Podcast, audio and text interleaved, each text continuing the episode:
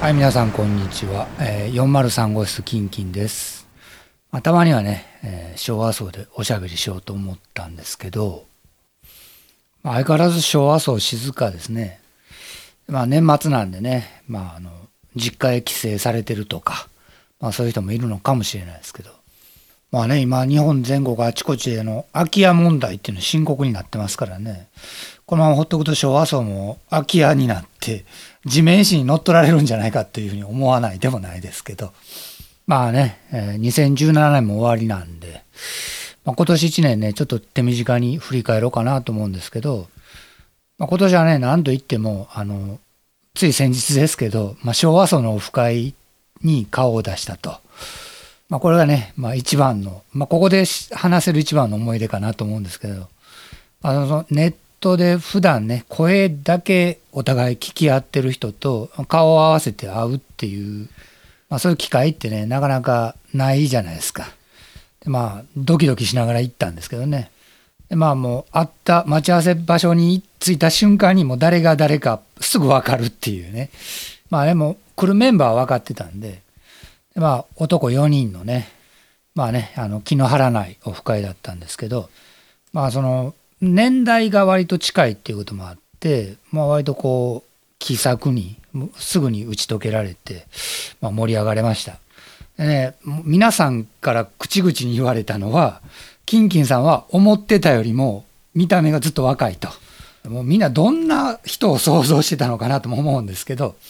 まあ、僕もね、皆さんと初めてお会いする方ばっかりで、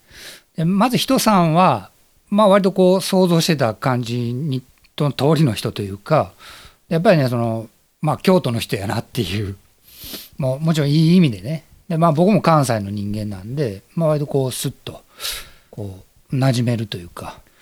でね、F1 さんは、あの、割とこう、やっぱり渋いね、太い、あの、いい声をずっと聞いてたんで、僕はあの声から、越前屋氷太みたいな、ああいうビジュアルを勝手に想像してたんですよ。あの、昔ね、探偵ナイトスクープでレポーターやってた越前屋氷太さんを想像したんですけど、実際にお会いした F1 さんは、もっとずっとこう、なんていうのかな、清潔感があるというか、爽やかというか、こう、まあ、着てるものはね、なんか割とこう、普段着で着たんや、みたいな感じだったんですけど、こう、髪の毛とかもビシッと整っててね、メガネもおしゃれで、で、こう、なんていうのか、あ、そう、垢抜けた人っていうのが僕の感想です。やっぱりね、普段からこう、人前に出ることに慣れてらっしゃる方なんだなっていうふうに思いました。で、スモールパパさんは、思ってたほどちっちゃくなかったですね。あのね、身長140センチぐらいの池のメダカみたいな人を想像してたんですけど、もう本当あの、明るい人、うん、明るくて元気で、きっとこうね、みんなと会えるっていうのでテンションすごく上がってたのもあると思うんですけど、まあ僕がね、来るっていうのもすごく喜んでくださってって、でやっぱ初対面の人に、ああいうふうにこう喜んで、会えてよかったっていうふうに喜んでもらえるのすんごい嬉しいですね。でまあ、年がね、まあ、たまたま同じだっていうことも分かって、でよりこう、親近感が湧いたというか。でね、その京都で昭和層で男4人のオフ会をするために、こうわざわざこう新幹線で、しかも日帰りでね、もう本当飛んで駆けつけて来られるっていうあのフットワークの軽さっていうのはね、僕には絶対ない部分なんで、まあそういうとこをね、ちょっと見習わないといけないなっていうふうにも思いましたね。でまあ、京都のね、焼肉屋さん、人さんの知ってる焼肉屋さんで、よく食べましたね、みんなね。特にあの、ハラミをね、4人で、あ6人前ぐらい食べたのかな。あとあの、ハイボールを注文すると、ものすごいスピードで出てくるっていうね。もう注文した次の瞬間にはもうハイボールがテーブルに乗ってると。なんかね、作って待ってるんちゃうかっていうようなね。まあ、なかなかね、いい店で美味しかったんですけど。まあ、あの、話もね、非常に盛り上がって。まあ普段ね、まあ、それぞれみんながポッドキャストでは絶対しないような内容の話を結構してましたね。もうそのネットには絶対音声をアップロードできないような話。まあね、そういうね、秘密の話もたくさん出ました。まあね、ポッドキャスター同士の集まりなんで、まあこれからのね、ポッドキャストをどうやって盛り上げていくのかとか、まあ、今後の昭和層どうなっていくんやろみたいな話は一切なく、まあ、ないこともないか、まあ、そういう話もちょっと出たのかもしれないですけど、まあね、そのポッドキャストってここ数年大きなイベントもなくもうケロログなんかね、えっと去年の12月ぐらいにはもうあのサーバーにアクセスできなくなってますからね。なドメイン自体がなくなってるっていうか。だからもうそういうポッドキャストのサービス自体もどんどん終わっていってて。で、まあ、そのね新しく始める若い人なんていうのも、まあ、僕が知ってる限りは見かけない、まあね、そのポッドキャスターの高年齢化っていうんでしょうか。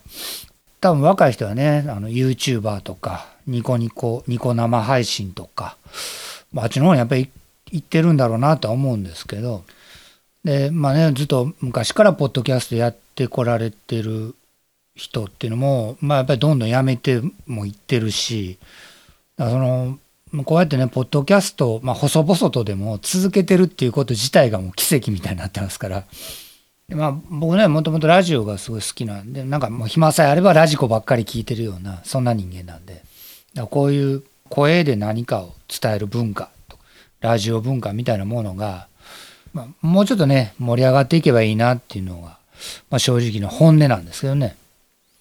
でもねまあ人さんみたいなねああいう声かけてくれる人がいたからまあオフ会みたいなことができたんで、まあ、またねあの集まれるといいですね。まあ、次はねももうちょっとたくさんの人が来てくれるともっと嬉しいかなと思うんですけどでねもうポッドキャストを通じて声を聞いてる人であこの人会ってみたいなっていう人いっぱいいるんですよ。でこの間オフ会でもそういう話出たんですけどでねまあその今 SNS とかで、まあ、その誰とでもこうつながってるような錯覚を覚えられる、まあ、そういう時代にやっぱこう会って交わして話してしてみて初めてこう分かるその人の意外な一面とかそういうのってやっぱあるんだなっていうふうに思いました。まあね、まあ、2017年振り返るとまだ他にもいろいろ話したことあるんですけどまたねキンキンレディオ自分のポッドキャストでも詳しく話そうかなと思います。あのまあ今年個人的には、まあ、音楽をまた久しぶりにやったりしてたんで、まあ、ちょっとだけあの私の拙い歌を聴いていただきながらお別れしようと思います。えー、キンキン403号室キンキンでした。皆さん良いお年をまた来年。